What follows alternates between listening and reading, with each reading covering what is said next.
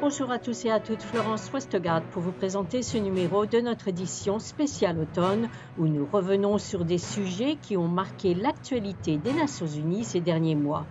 Aujourd'hui avec Gibril Dramé, fonctionnaire chargé d'agrobusiness au bureau sous-régional de la FAO pour l'Afrique de l'Ouest, nous allons parler de gaspillage alimentaire et pourquoi lutter contre les pertes et le gaspillage alimentaire est si important. Parmi les multiples raisons qui justifient l'urgence de la lutte contre les pertes et le gaspillage alimentaire, on a cet impact très considérable en fait de ces pertes et gaspillage alimentaire au triple plan économique, social et environnemental. D'abord sur le plan économique. La FAO estime que, en fait, on perd par an 14% de la production alimentaire mondiale entre la production et la vente en détail. Et le PNUE, donc euh, le Programme des Nations Unies sur l'environnement, estime qu'on gaspille 17% de la production mondiale. Donc, 14% des pertes et 17% donc de, de, gaspillage. Ça fait à peu près 31%. Donc, globalement, on perd un tiers, en fait, de la production alimentaire mondiale par an. Et quand on considère la valeur économique de ces pertes-là, on est à plus de 1000 milliards de dollars en réalité par an qu'on perd. Donc, la valeur des pertes alimentaires sur le plan économique, c'est vraiment astronomique. C'est vraiment astronomique.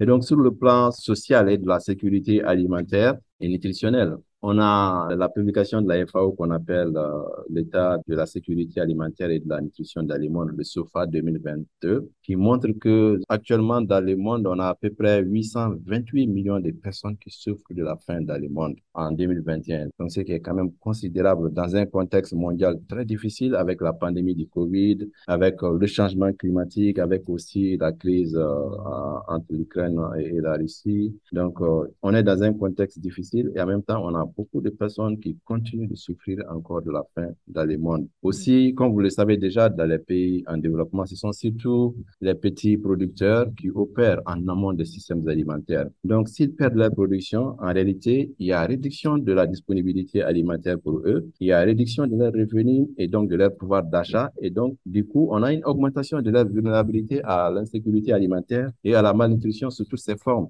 Donc, sur le plan environnemental, les pertes et gaspillages alimentaires ont une empreinte environnementale très, très élevée parce qu'on estime que les systèmes alimentaires sont responsables d'environ 31% des émissions de gaz à effet de serre. Donc, ces pertes alimentaires constituent en réalité un gaspillage des ressources rares qu'on utilise en fait pour la production alimentaire. On utilise l'eau, on utilise le sol, on utilise l'énergie, on utilise la main-d'œuvre. On consacre beaucoup de temps à la production alimentaire, à la transformation, à la distribution, etc. Donc, euh, si on perd en fait euh, environ un tiers de cette production, c'est vraiment comme si on a pollué l'environnement pour presque rien. À la limite, c'est insensé de produire des aliments et de les perdre pour la consommation humaine.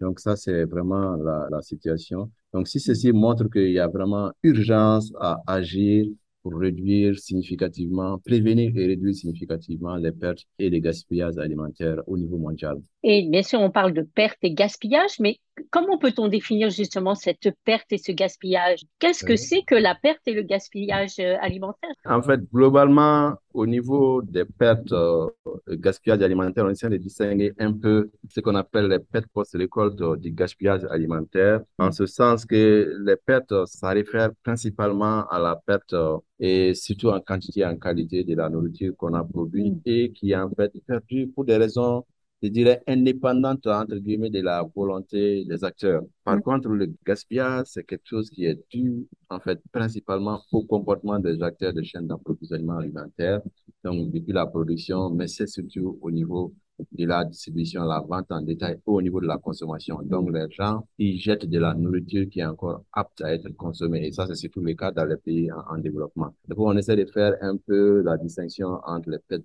alimentaires qu'on appelle communément les pertes post-récolte et les gaspillages alimentaires parce que les causes profondes ne sont pas les mêmes exactement. Et par exemple, les pertes nécessitent vraiment des actions en fait profondes sur différents aspects des, chaînes d'approvisionnement. Et le gaspillage, ça nécessite aussi beaucoup de sensibilisation au niveau donc, des acteurs des chaînes d'approvisionnement. Et c'est ainsi que se termine ce numéro de notre édition spéciale automne. Vous pouvez retrouver tous nos articles et programmes sur notre site internet, mais aussi sur les réseaux sociaux Facebook, Twitter et SoundCloud. Merci de votre fidélité et à bientôt.